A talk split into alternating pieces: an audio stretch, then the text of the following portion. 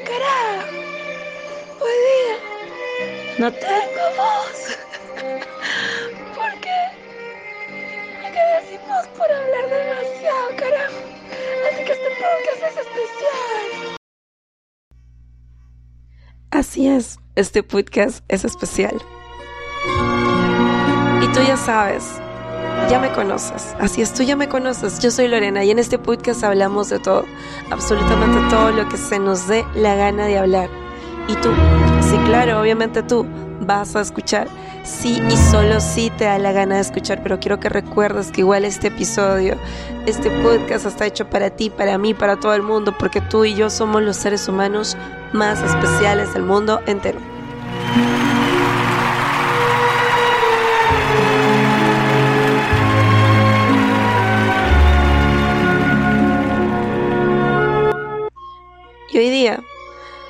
Vengo a hablarte con la voz del padrino. Bueno, de hecho ya está mejorando mi voz. Y quería usar mi voz de pretexto para usar el, fondo del padrino. O sea, dije, no, no, no puede ser esto. Hoy día me siento como Vito Corleone. Soy siciliana. Te diriges a mí con respeto. Porque yo soy el padrino de la familia. Bueno, ayer me salía súper genial la voz. Hoy día sí está súper... Como que ya está volviendo mi voz. Y quería usar esto para poder hablarte de esta película que es El Padrino. Es un, de hecho no es una película, son tres películas porque es una trilogía. Y siento que mi recomendación es que tú tienes que ver El Padrino cuando estás lista o estás listo. Si no estás madura o maduro emocionalmente, no veas El Padrino porque te va a aburrir. Vas a sentir que es una película sosa, lenta, qué sé yo. Así que para poder ver el padrino tienes que estar medianamente maduro e intelectualmente madura o maduro emocionalmente. La película es bastante, bastante compleja de analizar. Sin embargo, yo te contaré que la vi hace como cuatro meses. Recién he visto esa película. Es una película de culto. Es una película muy, muy buena. De hecho, tiene tres partes. La más aclamada de la primera bueno, la segunda que a mí me aburrió, no me gustó mucho. La primera sí me gustó y la tercera me gustó también, pero no sé, bueno, igual de acuerdo a los críticos la tercera fue la peor. Pero el padrino dentro de sí encierra un mensaje particular, y no un mensaje, sino un conjunto de mensajes. Y hoy día yo no te vengo a hablar del padrino para que veas la película o para... No, no, no, no, no. Yo te vengo a hablar del padrino porque mi voz está ronca y me dio la gana de usar el fondo del padrino y usé esto como pretexto para usar mi voz en este episodio. ¿Quedamos? Pero igual, voy a poner un extracto de la primera parte de la película El padrino. Nos conocemos hace muchos años y por primera vez vienes a pedirme ayuda. Ya casi no me acuerdo de cuando dejaste de invitarme a tu casa a tomar café. Y creo que mi mujer es madrina de tu hija. Pero hablemos claro. Nunca has querido mi amistad. Te asustaba tener relación con nosotros. No quería correr ningún peligro. Mm, entiendo. Paraíso era América. Tenías tu negocio, la vida te iba bien, la policía velaba tu sueño con la ley y no me necesitabas. Pero ahora vienes a mí a decir, don Corleone, pido justicia. Y pides sin ningún respeto. No como un amigo. Ni siquiera me llamas padrino. En esta primera parte, de hecho, la película inicia cuando inicia con alguna otra escena mucho más bonita, más memorable, de hecho dramática, pero la película inicia cuando el padrino está celebrando la boda de su hija y llega este individuo a pedirle de favor que haga justicia por la hija de esta persona, porque la hija había sido dejada en su honor. Él había recurrido a las instancias judiciales, pero no le habían hecho justicia. Entonces, lo último que se le ocurre es ir a pedirle al padrino que por favor haga justicia.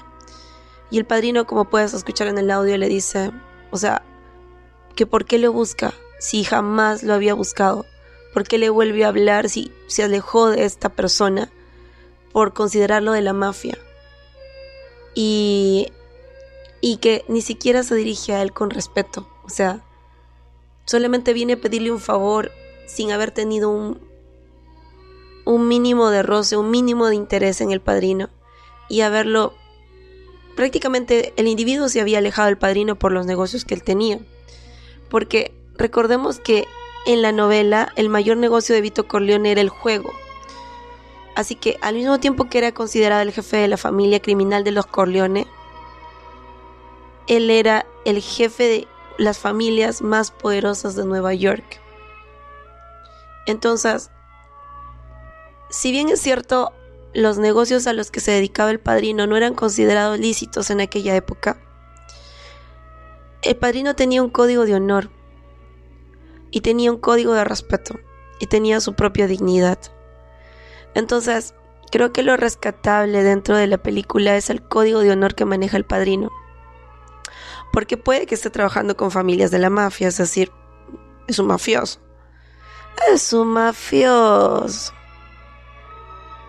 es siciliano. El padrino. Es mi imitación del padrino, por favor. Pero, a pesar de que él sea un mafioso, lo que tú quieras, el padrino maneja un código de honor y el padrino trabaja para ayudar a las personas. Dentro de la, de la película El Padrino no solo aprendes más sobre el código de honor de una persona, y sabes que el código de honor está muy vinculado con sus creencias. Y sabes que el código de honor está muy vinculado con, con lo que esta persona considera importante. Y para el padrino era importante que todas las familias de la mafia tuvieran los mismos beneficios que todas las familias de la mafia pudieran llevarse bien y que, y que los territorios fueran distribuidos de manera justa. Y, oye, es mucho más que eso, pero no voy a poder explayarme en todo este episodio porque obviamente, pues,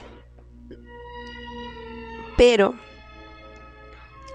lo que sí te puedo decir es que dentro de esta trilogía, cuando uno la ve la trilogía, o sea, no es que te vaya a enseñar wow de la vida, porque la vida es mucho más interesante que una película. Pero sí te da un 1% de cositas por ahí que sí, sí funcionan y sí son reales. Por ejemplo, el tema de la negociación, cuando tú estás haciendo una, una empresa.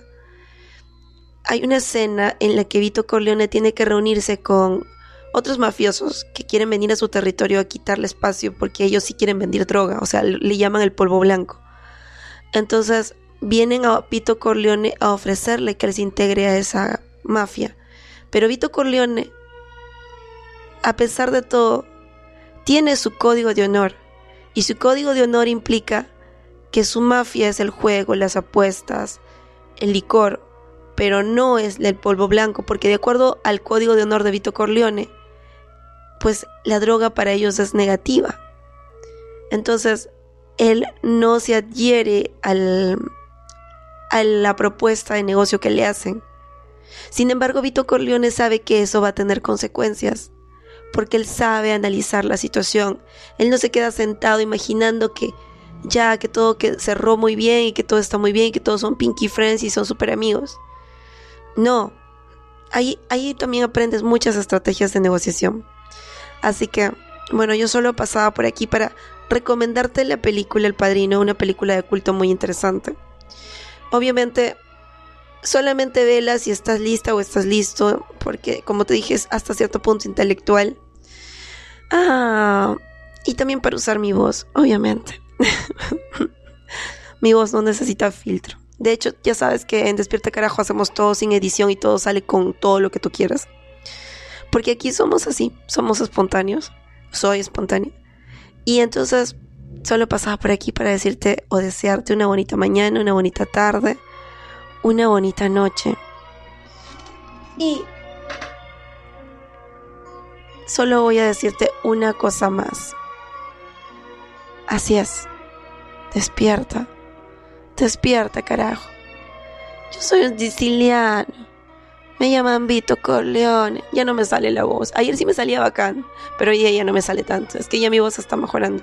O bueno, después de este episodio no sé cómo va a terminar, pero de qué va a estar bien mi voz, sí, va a estar bien en unos días. Cuídate mucho y ya sabes, despierta, carajo. ¡Hey! ¡Tú! Sí, tú. Si este podcast te ayuda a despertar, compártelo para que más personas puedan despertar con nosotros. Y recuerda seguirnos en las redes sociales y distintas plataformas en Instagram, Facebook y Spotify. Pero sobre todo recuerda que este podcast está hecho para ti, con mucho, pero mucho cariño, porque tú eres el ser humano más especial del mundo entero. Por eso siempre te diré, despierta carajo.